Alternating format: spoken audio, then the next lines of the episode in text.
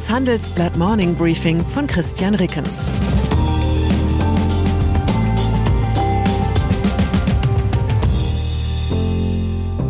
Guten Morgen allerseits. Heute ist Mittwoch, der 29. Juni 2022. Und das sind unsere Themen. Memorandum, Kompromiss um NATO-Erweiterung. Referendum, Schottland strebt mal wieder nach Unabhängigkeit. Brumm, brumm, FDP setzt sich durch bei Verbrenner aus. Nach einer kurzen Unterbrechung geht es gleich weiter. Bleiben Sie dran. Wenn ich am Freitag Feierabend mache, freue ich mich auf richtig viel Lesezeit am Wochenende. Wenn es Ihnen vielleicht genauso geht, haben wir jetzt genau das Richtige für Sie. Das neue Handelsblatt Wochenende.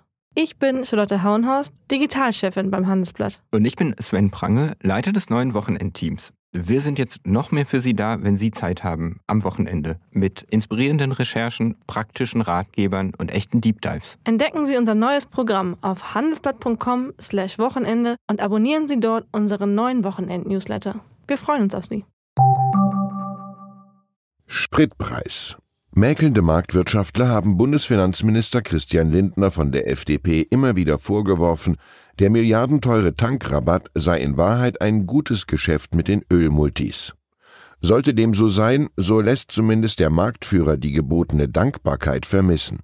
Der Chef des größten amerikanischen Öl- und Gaskonzerns ExxonMobil wendet sich im Interview mit dem Handelsblatt gegen staatliche Markteingriffe, wie zum Beispiel der Tankrabatt in Deutschland.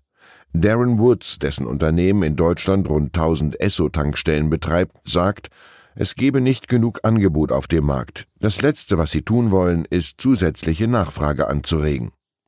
Eine Ursache der Knappheit, Russland liefert nur noch eingeschränkt gen Westen. Exxon-Chef Woods ist überzeugt, dass langfristig nur neue Öl- und Gasquellen die Preise senken. Den Deutschen empfiehlt Woods, Gas wieder mehr selbst zu produzieren. Deutschland sollte Erdgas durch Fracking fördern, so der Exxon-Chef. Prognose: König der Herzen wird Woods mit diesem Vorschlag im politischen Berlin eher nicht. Die G7-Staaten wollen nun mit einem Preisdeckel für russisches Öl in den Markt eingreifen. Russland soll durch ein internationales Käuferkartell gezwungen werden, Öl künftig für einen deutlich niedrigeren Preis zu verkaufen. Ein entsprechender Plan wurde auf dem G7-Gipfel in Elmau angekündigt. Er funktioniert aber nur, wenn große Ölimporteure wie China und Indien mitmachen.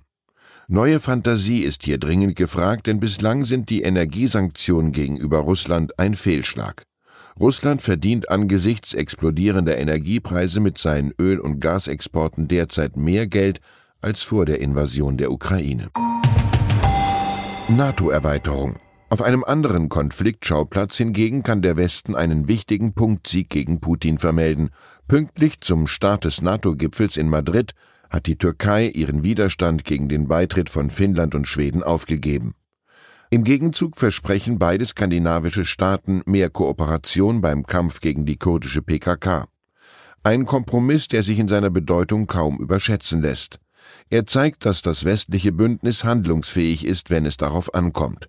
Durch seinen Angriff auf die Ukraine hat der russische Präsident nun ausgelöst, was er dem Westen zuvor immer wieder vorgeworfen hat, die NATO rückt deutlich näher an russisches Territorium heran. Verbrennermotoren. Ein weiterer Kompromiss beruhigt den ersten großen Sturm im Wasserglas der Ampelkoalition. Vom G7-Gipfel in Elmau aus schaltete sich SPD-Bundeskanzler Olaf Scholz in einen Streit ein, für den seine Minister keine Lösung gefunden hatten. Während in Luxemburg die grüne Umweltministerin Steffi Lemke mit ihren Kollegen aus den anderen EU-Staaten über das Ende des Verbrennungsmotors verhandelte, forderte Finanzminister Christian Lindner Änderungen an der deutschen Position. Scholz antwortete in Elmau auf die entsprechende Frage eines Journalisten, dass auch nach dem Jahr 2035 Pkw mit CO2-neutralen Technologien mit E-Fuels zugelassen werden dürften. Er ging jedoch nicht in die Details. E-Fuels sind mit Strom hergestellte synthetische Kraftstoffe. Am frühen Abend verkündete ein Regierungssprecher dann, auch nach 2035 sollen weiterhin Verbrennungsmotoren zugelassen werden, exklusiv mit klimaneutralen Kraftstoffen. Und dann folgt der entscheidende Satz. Das bezieht sich nach dem gemeinsamen Verständnis der Bundesregierung auch auf Pkw und leichte Nutzfahrzeuge. Die EU-Kommission habe der Bundesregierung zugesagt, einen entsprechenden Vorschlag zu machen. In der Nacht kam dann die Bestätigung aus Brüssel. In der Europäischen Union sollen ab 2035 nur noch klimaneutrale Neuwagen verkauft werden. Darauf einigten sich die für die Umwelt zuständigen Ministerien und Minister der 27 Staaten. Ein finaler Kompromiss muss nun mit dem EU-Parlament ausgehandelt werden. Die Bundesregierung hat nun noch die Hintertür, dass die Kommission einen Vorschlag formuliert, der klimafreundliche Kraftstoffe auch für Neuwagen mit Verbrennungsmotor berücksichtigt.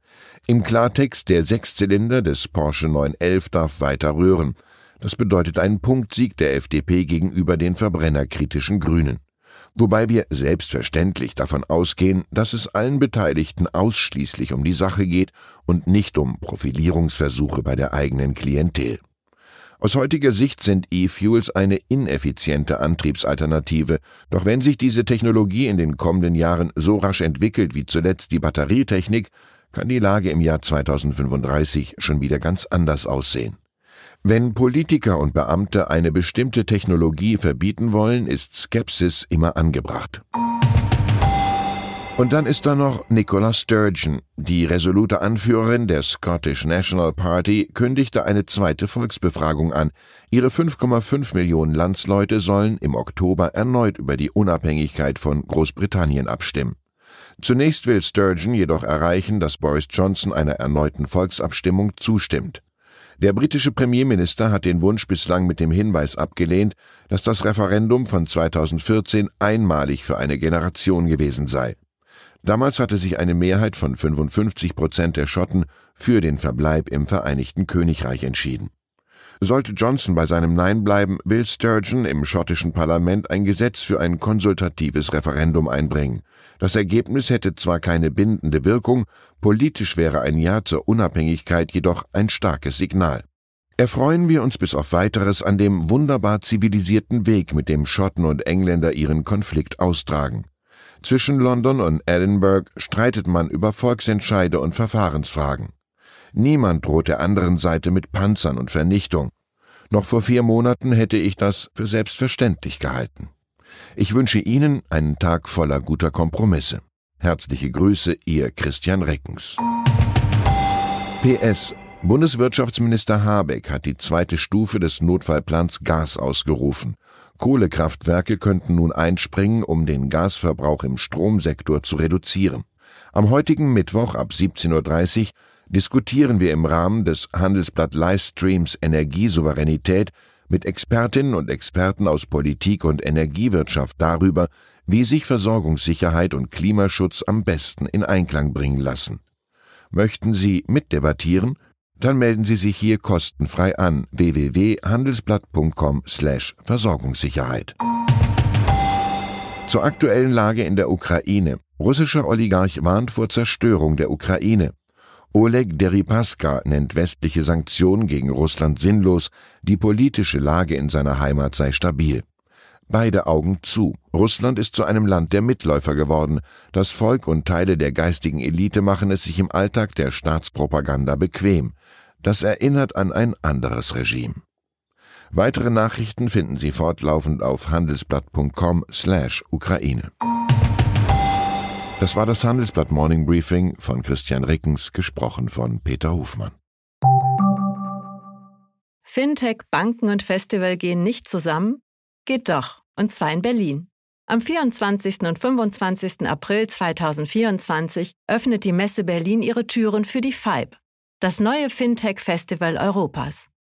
Die FIBE richtet sich an das gesamte Fintech-Ökosystem, vom Startup über Investoren und klassische Banken bis hin zur Politik.